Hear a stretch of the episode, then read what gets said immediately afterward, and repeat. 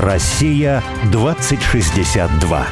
В будущее возьмут не всех. Меня зовут Борис Акимов. А я Олег Степанов. Мы авторы проекта «Россия-2062», штаба вольной мысли, цель которого создать модель позитивного и привлекательного русского будущего. Ну а 2062 – это символическая дата, и считается, что в 862 году Рюрика позвали княжить на русскую землю. А в далеком, но не слишком, 2062 году мы отметим 1200 лет образования русского государства. Мы представили себе, какой могла бы быть будущая Россия в 2062 году. Но не просто представили, а призвали на помощь экспертов и визионеров. И не столько мыслителей, сколько делателей – и мы уверены, что будущее видят не футурологи, рассуждающие о роботах и беспилотниках, а те, кто уже здесь и сейчас создают страну будущего. «Россия-2062» — это позитивное русское будущее, которое наши герои прямо сейчас строят для своих близких и друзей, для всех жителей страны, для всех нас. Каждый раз мы зовем в студию «Радио Спутник» героя, который, не дожидаясь 2062 года, действует уже здесь и сейчас и делает то, что кажется нелогичным и даже сумасшедшим, потому что часто будущее не очевидно и являет нам много невероятного. Сегодня у нас в гостях э, дизайнер одежды Варвара Зенина. Она разрабатывает под собственным брендом современную и одновременно очень традиционную русскую одежду, которую можно и нужно носить каждый день.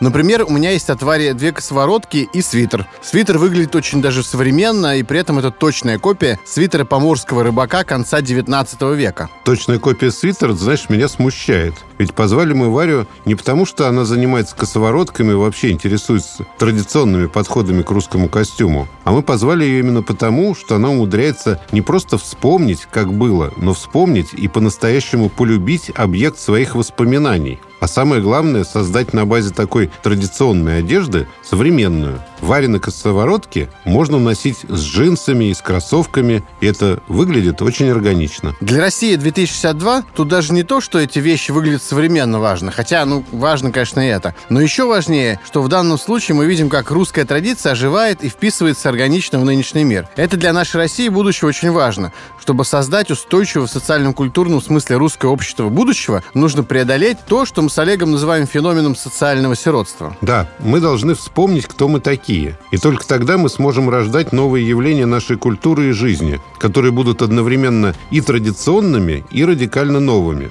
Ведь и дерево берет начало от корня, но каждый год оно прирастает и дает новые побеги и плоды. В общем, Варвара Зенина для России 2062 это не просто человек, с которым мы подумаем на тему, как сделать так, чтобы мы снова в будущем одевались как-то по-своему и одновременно модно и актуально. Но мы еще с Варей поговорим и как с социальным психотерапевтом, который помогает нам всем преодолеть социальное сиротство. Вот так.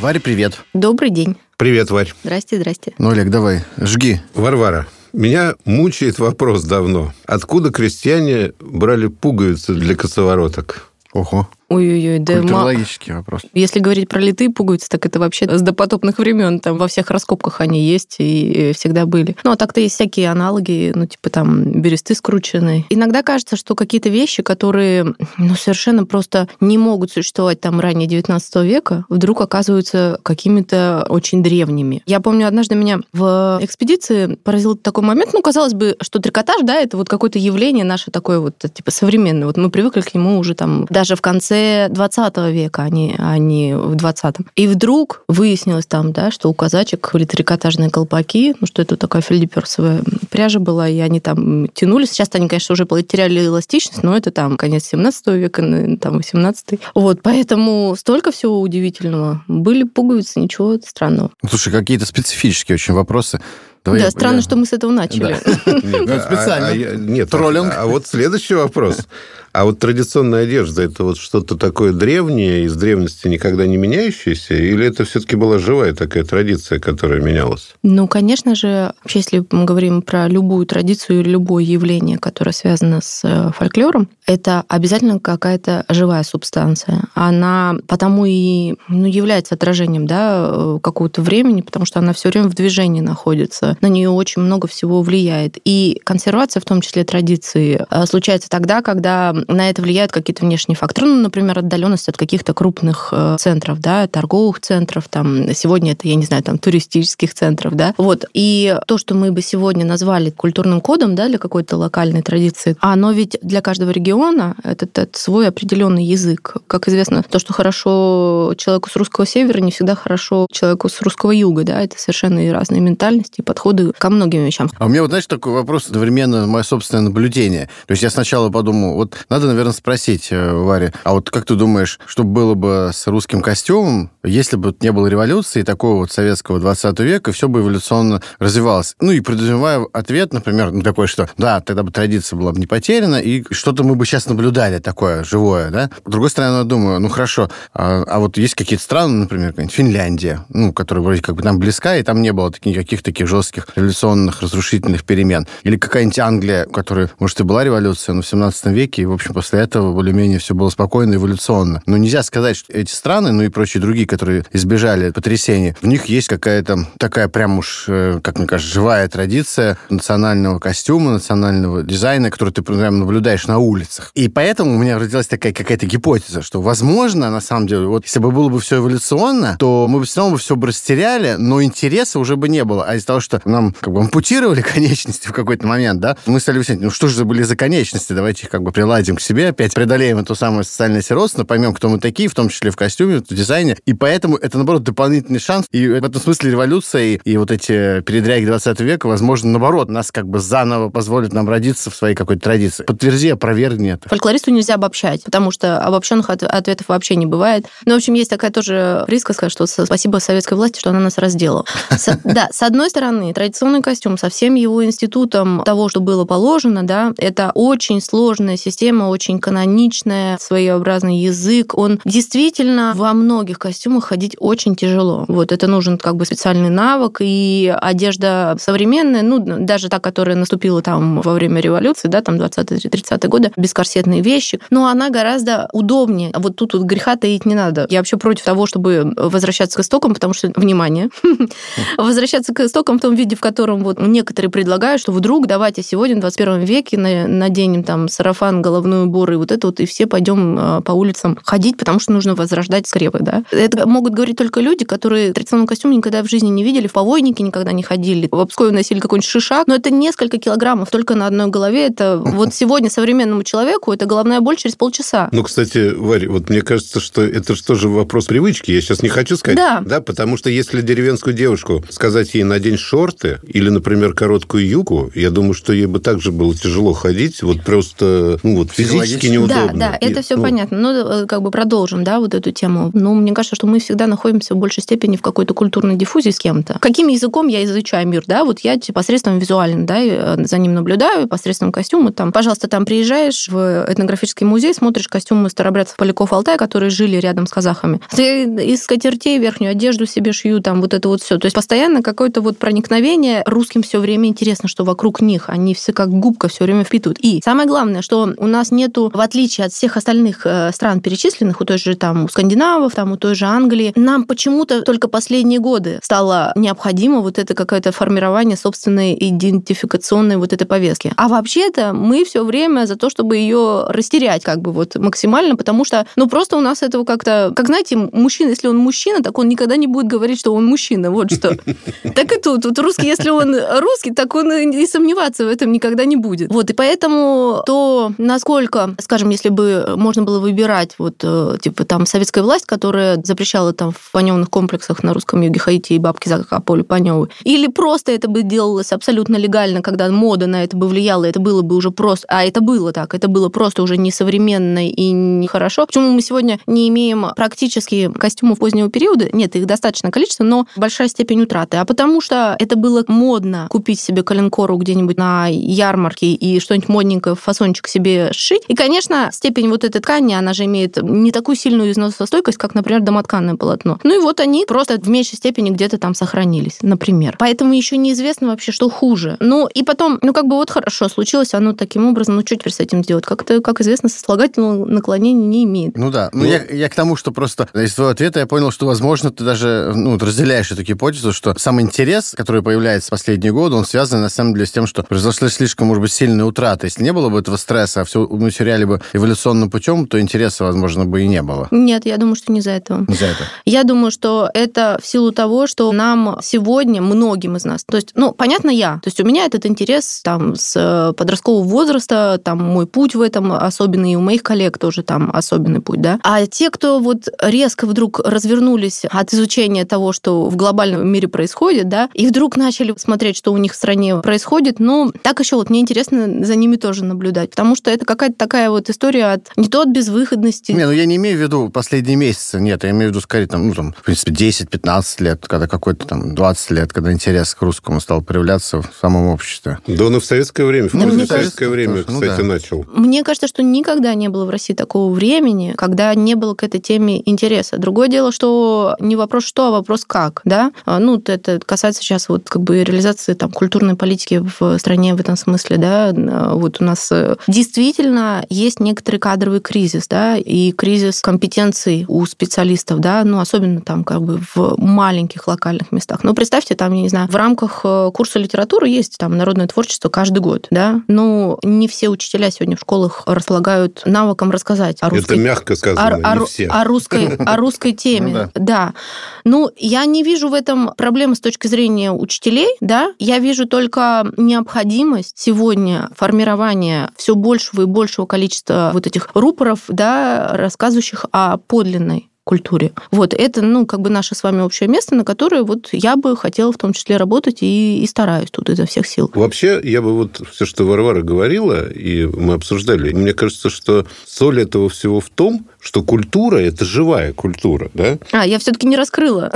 Нет, наоборот, э, просто много чего говорили. Культура – это живая культура, и, соответственно, нет никакой вот просто деревенской культуры, которая когда-то была, и вот она такая вот и была. Мы ее сейчас раскопаем, да? Она все время изменялась. Конечно. И, в принципе, если мы начнем раскапывать, то мы увидим, как городская культура влияет на деревенскую. Она постоянно влияла, да? Как деревенские были всегда модниками, да, они старались, ты сама говоришь, там, себе что-то прикупить, моде соответствовать и так далее. Они просто это делали красиво, и это было живо. Но вот... то Есть так- определенная механика и определенный тип сознания, по которому живет человек в И мы сейчас же не говорим о том, что мы вот хотим вернуться вот куда-то туда и надеть кокошник. Мы просто имеем в виду, что вот как это все росло из какого-то корня, ну так бы оно здорово бы и продолжало бы расти. И вдруг вот оно...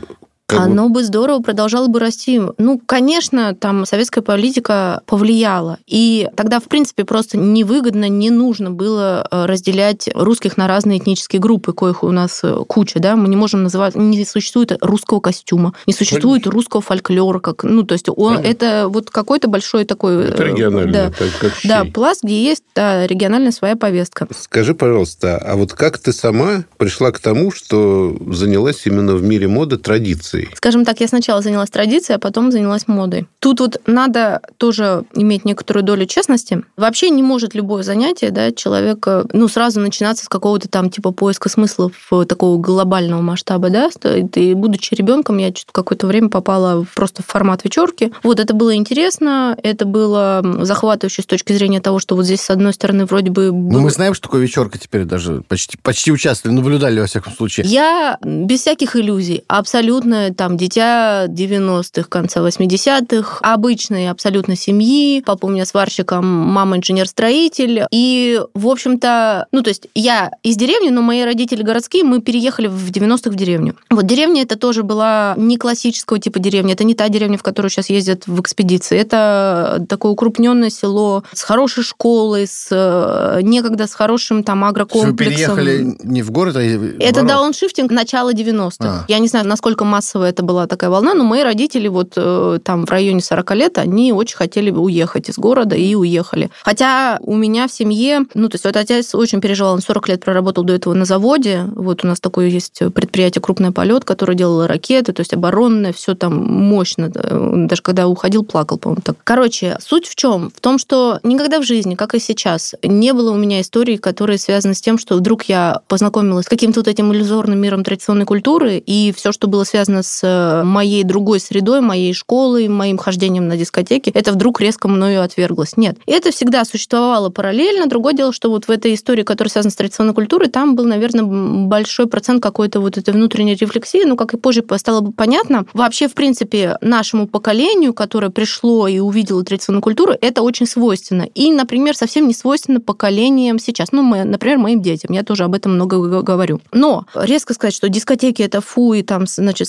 самогон за углом это, это никогда в жизни, а вот тут вот, значит, пожалуйста... Так самогон это традиционный. Но... За углом культура. Дело в том, дело в том, что в момент э, вот этого как бы неофитства, э, ну, знакомство еще с традиционной культурой у многих из нас, таких как я, оно еще связано с воцерковлением. Ну и, конечно, тут вот как бы, ну, другой градус немножко этому всему придается. Другой градус самогона. Вот, и э, да и вообще, в принципе, это вот некоторое есть наше с вами дилетантское такое представление о том, что русская деревня и вот, вот этот формат вечерок, на которые ходили те самые бабушки, к которым мы ездим в экспедицию, да, что там, там все массово пили. Нет, там... Ну, вечерки, в общем, это ведь такие вечеринки, ну, особенные, да? Я сейчас подберусь к этому, да. это же просто... В общем, что такое вечерки? Это такое сборище для молодежи, формат такой традиционной дискотеки, да, где танцуют традиционные танцы, записанные непосредственно там в этом же регионе, да. Там играются это игры традиционные, и там достаточно регламентированный набор, то есть есть канон взаимоотношений полов, что очень важно. В общем, наверное, когда э, в период там становления вот этого период подросткового вот этого возраста, когда молодежь с этим сталкивается, то именно это и подкупает, что одновременно существует какое-то вот это сообщество. В наше время это, ну, так немножко попахивало даже сектанством. Сейчас уже все полегче. Одновременно ты здесь же получаешь все вещи, которые ты в рамках дискотеки не можешь легально получить, ну, там, без э, последственно, там, держания за руку с кем-то, там, танцы в обнимку и все. Ну, потому что для чего это было в традиционной культуре? Для того, чтобы ты мог почувствовать, твой это партнер или нет. Вот как он тебя ведет, как он с тобой обращается, что он говорит, как он двигается. Вот. Это все потом в рамках семейной жизни, ну, прям это видно. Ну, то есть были такие парни, которые вот он с тобой встанет плясать, ну, как кисель. Ну, просто он, ну, значит, нет там какого-то внутреннего стержня, нет понимания того, что вот он в ответе за тех, кого приручил и так далее. Вот, а тех, с кем бы ты хотел быть, их всегда как бы видно, и вот это была такая вот регламентированная возможность там здесь подержаться, там подержаться, потому что в традиционной культуре есть абсолютно легальные, нормальные для этого формы без каких-то, ну, пошлых сексуальных подтекстов, скажем так. Вот, вот это вечерки. И вот ты оказалась на одной такой вечерке. Да, я оказалась э, на одной такой вечерке и, э, собственно, уже потом уйти не смогла. Вот. А еще жена... А мужа так нашла, нет? Да. А, да ладно. Первый раз. Я со своим мужем познакомилась, когда мне было 13 лет. На вечерке? Да, да. А, значит, это... Радиослушатели, запоминайте. Лайфхак. Значит, московский коллектив приехал, я же сама из Сибири, вот они приехали в Омск на фестиваль, он меня пригласил, и он мне очень понравился, когда мне было 13 лет, мы поплясали, ну и все. И так вот э, три года там мы не встречались. А потом, наоборот, мы поехали в Московскую область, и там еще раз встретились, и через год поженились. Класс. Э, слушайте, а давайте все-таки в мир моды вернем. Да, да. Сейчас про вечерки, про танцы. Вот. Сейчас еще про кухню поговорим. Да, да, да. Вот, Варвар, мы когда беседовали с поварами русской кухни, то они говорили, что некоторые современные тенденции вот международной кухни, да, они на самом деле соответствуют э, тому, к чему мы, например, привыкли в русской кухне. То есть есть ферментация, да, а в русской кухне было квашение. Вот ферментация сейчас это очень модно, а мы с ней прекрасно все знакомы. А вот есть что-то такое в мире моды вообще современные, какие-то тенденции, которые на самом деле мы видим в русском костюме традиционно? Ну вот в качестве одного такого тренда, который, да, уже давно мы наблюдаем, некоторая такая унификация, да, андрогинность, да, ну, говорят, что это какое-то новомодное, связанное с ЛГБТ-сообществами нововведение. Вот сейчас опять провокационная вещь, ну, ничего нового, товарищи. Вот как бы э, во многих регионах, ну, то есть бывают виды э, традиционного кроя, которые свойственны и мужчинам, и женщинам, например. А, то есть такой а традиционный унисекс? Ну, ну да. типа, да, там нательные рубашки какие-нибудь, mm. или там просто рубашки. Я там вот в одном из интервью говорю, что до 7 лет дети вообще бесполые считаются. А и теперь, смотрите-ка, проводим такую аналогию с, э, как это, с нерадивой нам какой-нибудь там Швеции, да, у которых тоже считается, что ребенок должен попозже определиться с тем, какого он пола. Тоже можно посмеяться. Но это сейчас такая шутка, не дай бог еще ну, подумать, что я проповедник. Призываешь. Да. Вот. Нет, понятно, что это просто... Вот мы всегда про это говорим, что есть какие-то светлые идеи, которые просто развращаются до своей противоположности. Вот она примерно такая. То есть, с одной стороны, понятно, в каком смысле в крестьянской семье такая была бесполость. Это естественное, да, когда ребенок мог ну, просто когда будет уже вообще одет. вот что-то родилось, тебе вообще некогда обратить внимание. Ну, Ну то есть, да. конечно же, ты там, э, я не знаю, тут сейчас всплывет какая-нибудь там локальная история с посажением на коня у каких-нибудь казаков, там еще такие э, давания там э, прялочки де- э, детям. Но это все было там чуть-чуть попозже и вообще Замуж будем выдавать, разберемся. Э, Ну, да, это в экспедиции спрашиваешь, э, слушайте, ну, э, вот узнать бы крой портов какой там. Он говорит, а когда, в какой момент? Я говорю, ну, вот, может быть, к свадьбе там вот это. Говорит, ой, так свадьбе, слава богу, если порты справят. Поэтому у нас говорят, что женился без порток, да и гравюр куча вообще, где молодые ребята, ну, ходят в одних рубахах, и белья нет, и, в общем, и все нормально у людей, понимаете? Как я оказалась в мире моды? Поскольку у меня как-то с детства я была так воспитана, ну, то есть я была страшным патриотом, потому что и мама моя такая была, мы какие-то там настольными книгами были произведения Гайдара. Так что, в общем, короче говоря, с э, патриотической повесткой у меня было все слишком хорошо. Вот, и Но поэтому... была такая советская, патриотическая. Да и кто это в или- это или время в смешивалось? различал? Конечно, ну там мы, я же не родилась при советах, я их не знаю как таковых, я их могу только по рассказам родителей Мгм. и там, не знаю, коллег и взрослых дяденек и тетенек знать. А так-то я хочу в этой части сказать, что, в общем, когда я познакомилась э, с русской традицией, я поняла, что вот, наконец-то, вот я вот это буду нести, значит, массы, и вот все, кто рядом со мной находится, ну, во-первых, у нас очень сильный омский центр, э, центр традиционной культуры, Сибирский культурный центр, это самые крутые специалисты в России вообще. Ну, то есть оттуда, из этого гнезда, выпорхнуло много людей, которые дали изучению фольклора в России много-много всего хорошего. Так вот, я тоже считала, что я обязана, должна, если уж не целину поднимать, то вот что-то вот, вот здесь приличное, хорошее сделать. А еще меня всегда смущали, как и многих моих друзей, там, да, смущали некоторые такие стоны, раздающиеся со всей России, о том, что вот, на русскую культуру-то денег не дают, подлецы, деньги-то между собой там где-то там пилят. Ну, и в этой части хочется спросить, кому не дают и на что не дают. На то, где не сформирован нормально запрос, и где вообще вы не знаете, чего вы вообще хотите, то да, не дают. А вообще-то это же такая игра. Ну, то есть вот я всю жизнь жила вот этим интересом того, как сделать так, чтобы тебя современный человек понял, чтобы ты не был членом вот этой секты, про которую я тоже в кавычках, да, Мгм. вот, а для того, чтобы тебе нормальным языком, понятным вот всем этим людям остальным рассказать то, с чем ты знаком, да, познакомить с каким-то вот этим святым граалем, да, который тебе где-то удалось там немножко пощупать.